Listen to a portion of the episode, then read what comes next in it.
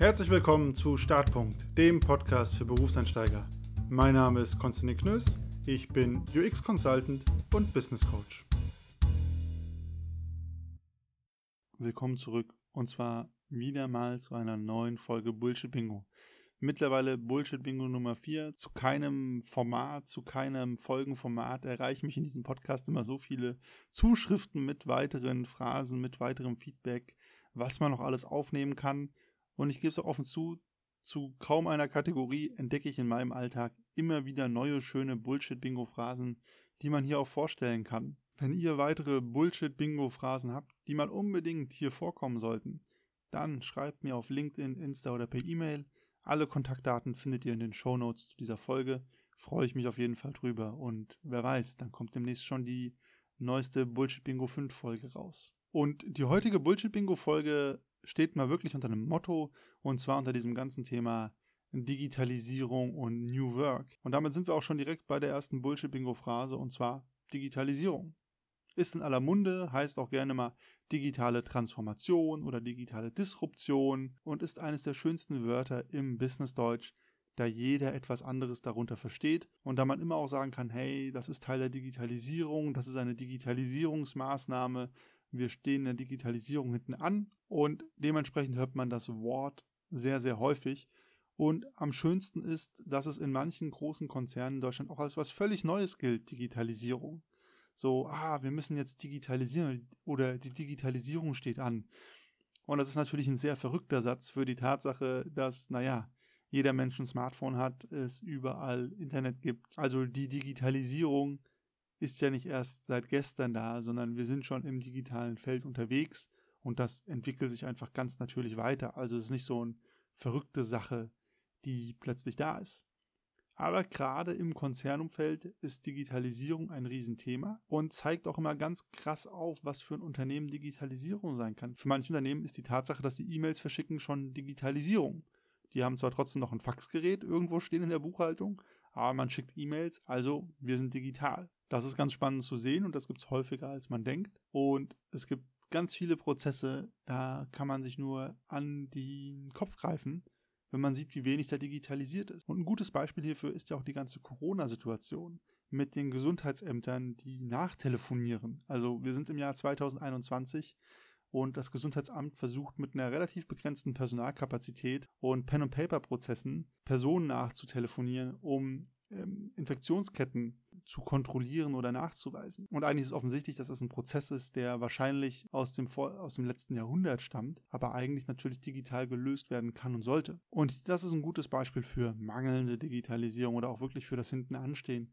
Aber das Schöne ist auch, gerade im Business, dann heißt es, wir müssen diesen Prozess digitalisieren. Ne? Digitalisierung ist wichtig. Und dann wird einfach der Prozess, so wie er gerade ist, eins zu eins digital übertragen. Mit allen Prozessschritten, mit allen komischen Freigabeschleifen, die es so gibt. Und das macht den Prozess nicht besser. Er ist halt jetzt bloß digital aber halt genauso scheiße, wie er früher war. Und es gibt gerade in meiner Branche immer diesen Spruch, ein scheiß Prozess, der digitalisiert wird, wird dann ein scheiß digitaler Prozess. Und das stimmt wirklich, kann ich aus eigener Erfahrung sagen. Deswegen Digitalisierung ist ein Bullshit-Bingo-Wort, weil es ständig auftaucht, weil jeder was anderes drunter versteht und weil das, was man teilweise gerade im Konzernumfeld drunter versteht, eigentlich richtig traurig ist. Das zweite Bullshit-Bingo-Wort, das ich mitgebracht habe, ist New Work.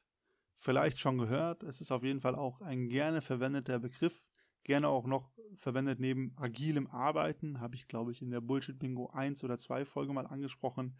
Und New Work oder das New Work Movement ist so ein undefinierter Sammelbegriff, sobald man irgendwas mit Arbeit zu tun hat und Arbeit halt vermeintlich anders macht. Und häufig verstecken sich in dem Begriff New Work viele klassische alte Konzepte einfach mit neuen Begrifflichkeiten oder einer neuen Zusammensetzung. Teilweise auch Banalitäten. Also klar, mittlerweile redet jeder von Homeoffice, aber wenn wir mal ehrlich sind, Homeoffice ist jetzt keine verrückte neue Erfindung. Das gab es schon, das gibt es schon relativ lange und je nach Branche gab es auch schon richtig lange. Es ist natürlich schön, Homeoffice anzubieten, aber das geht auch nur in gewissen Branchen gut. Manche Branchen geht gar kein Homeoffice, weil die Leute einfach präsent sein müssen. Also ein Arzt kann ja auch nur bedingt Homeoffice machen, als Beispiel. Und auch so Dinge wie Großraumbüro versus Einzelbüro. Diese Fragen gibt es ja schon sehr lange und die Lösungen dafür auch, aber dann hat es natürlich alles fancy Namen wie Shared Desk Policy, Hotdesking und so weiter.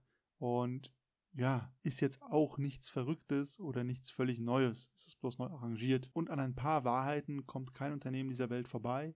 Nämlich, jedes Unternehmen muss Geld verdienen und manchmal macht Arbeit halt keinen Spaß. New Work hin oder her. Was man aber dem Begriff New Work oder den Leuten, die sich damit beschäftigen, durchaus hoch anrechnen muss, ist die Frage oder die Tatsache, dass sich natürlich damit beschäftigt wird, wie können wir Arbeit anders machen, wie können wir gewisse Strukturen auflockern. Ich glaube, das hat weniger damit zu tun, dass es die Sachen, die da genannt werden, noch nie gab oder auch noch nie in der Konstellation gab, sondern mehr damit, dass gerade in Konzernen viele Dinge so gemacht werden, weil sie halt schon immer so gemacht wurden und dann bedeutet einfach nur New Work, wir machen es mal anders.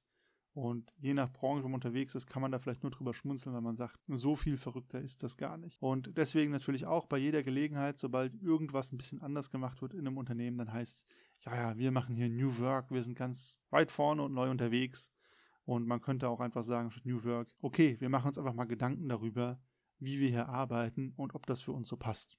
Hätte man auch sagen können, aber New Work klingt natürlich besser. Und damit sind wir beim dritten Begriff, der auch sehr gut in die Reihe passt heute, nämlich Startup. Und ich kann mir die Frage sicher vorstellen im Kopf, ah, Konstantin, was soll das? Warum ist Startup ein Bullshit-Wort? Das ist doch super cool, das ist der heiße Scheiß.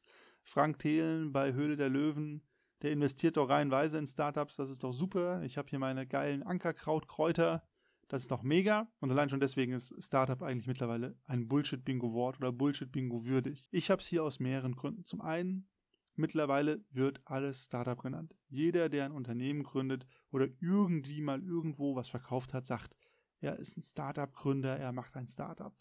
Und da muss man halt schon differenzieren. Also nur weil man einen Amazon-Shop vielleicht nebenbei hat und irgendwie ein paar Artikel, die man in China bestellt, direkt über Amazon weiterverkauft, ist man meiner Meinung nach kein Start-up-Gründer. Und auch wenn man Franchise-Nehmer ist, dann ist man meiner Meinung nach ebenfalls kein Start-up-Gründer. Einfache Beispiele sind, wenn ich eine Fitnessstudio-Kette eröffne, also bei McFit sage, ich möchte gerne einen McFit eröffnen oder bei McDonald's sage, ich möchte eine McDonald's-Filiale eröffnen, was ja durchaus geht, dann bin ich Franchise-Nehmer und greife auf die Infrastruktur von einem riesen Konzern zurück.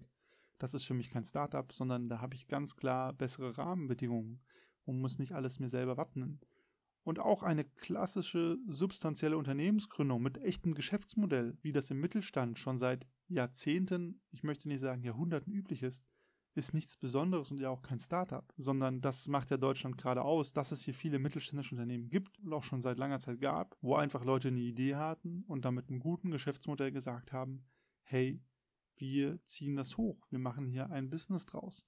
Und das heißt einfach Unternehmensgründung oder das ist der Mittelstand und nicht gleichzeitig ein Startup. Der Startup-Hype hat aber dazu geführt, dass alle diese verschiedenen ja, Unternehmensarten jetzt immer gleich ein Startup sein müssen. Und wenn man es nicht Startup nennt, dann ist es nicht cool, dann ist es nicht hip und dann ist man nicht ganz dabei. Ich würde persönlich sagen, ohne da Experte zu sein, Startups machen für mich eigentlich, damit ich sie wirklich als das wahrnehme, aus.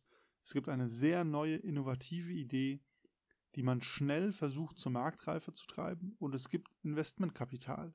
Das heißt also, irgendwer sagt, hey, ich gebe euch hier mal eine Million Euro, damit ihr die Idee so weit vorantreibt, dass ihr, was weiß ich, vielleicht die ersten 100 Rucksäcke produzieren könnt und verkaufen könnt und dann sehen wir weiter.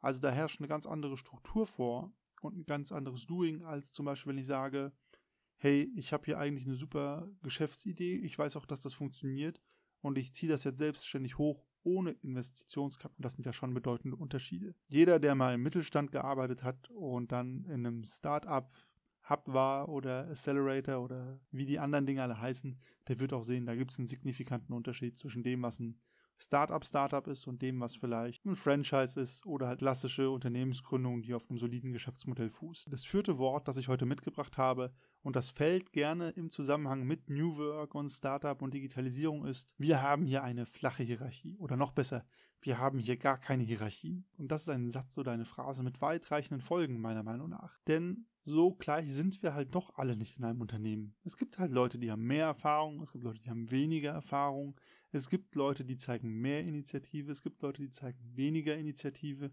und es gibt immer Führungsstrukturen, implizit oder explizit.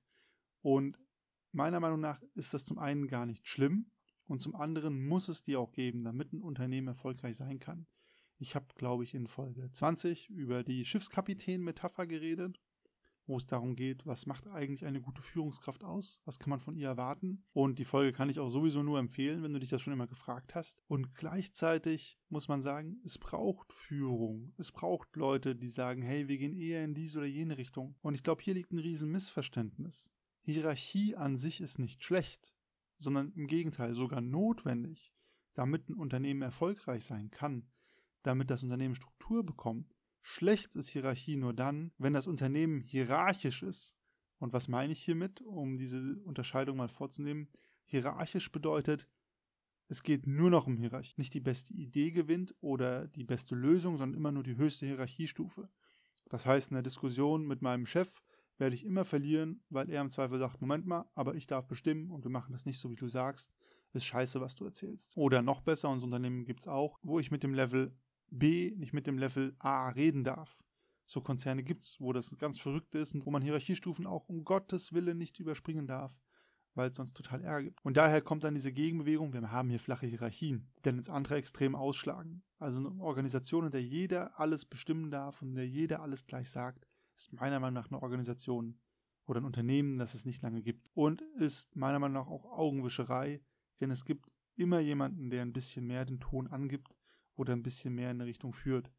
Was nicht bedeutet, dass man die Leute mit Hierarchie, mit Bestimmen erdrücken muss, aber es durchaus bedeutet, es gibt eine Struktur und die muss gar nicht schlecht sein. Ist bloß die Frage, wie sie gelebt und umgesetzt wird. Wen es dazu mehr interessiert, Folge 2021, da rede ich sehr lange darüber, ähm, was ich darunter verstehe und wie ich denke, dass Führung sinnvoll und richtig umgesetzt werden kann. Und die fünfte Bullshit-Bingo-Phrase passt gut in die Reihe heute, ist so ein Satz wie wir sind besonders nachhaltig, wir sind besonders divers, uns ist dieses oder jenes besonders wichtig. Und dann kann man jetzt die Phrasen einsetzen.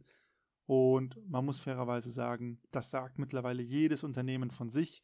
Gerade so ähm, Corp Social Responsibility ist da das Stichwort. Jedes Unternehmen hat irgendwo stehen, dass es nachhaltig, divers ist, etc. Und man kann ganz ehrlich sagen, das ist häufig einfach nur Greenwashing ohne irgendeine echte Substanz. Also dann ist mal schnell in die Unternehmensziele oder in die Unternehmensstatuten so ein paar Sachen reingeschrieben worden, die halt gut klingen, die gerade, ja, die vielleicht auch gut ankommen, womit das Unternehmen sagen kann, hey, das ist bei uns so. Aber wie viel davon wirklich im Unternehmen umgesetzt und gelebt wird, das kann eine Lücke sein, die kann riesengroß sein. Und da würde ich nichts drauf geben, bis ich es nicht selber bei einem Unternehmen gesehen habe, ob sie so nachhaltig sind oder halt auch nicht. Wie nachhaltig kann zum Beispiel ein Tagebauwerk sein, das ähm, ja per Tagebau die Landschaft zerfräst. Ja, kann man sich fragen, was sie denn wirklich tun und machen. Müsste man sich im Detail anschauen. Man könnte aber auch unterstellen, dass es einfach nur in einer Firmenrichtlinie steht, weil es gut klingt. Und damit sind wir wieder am Ende vom Bullshit Bingo 4 diesmal.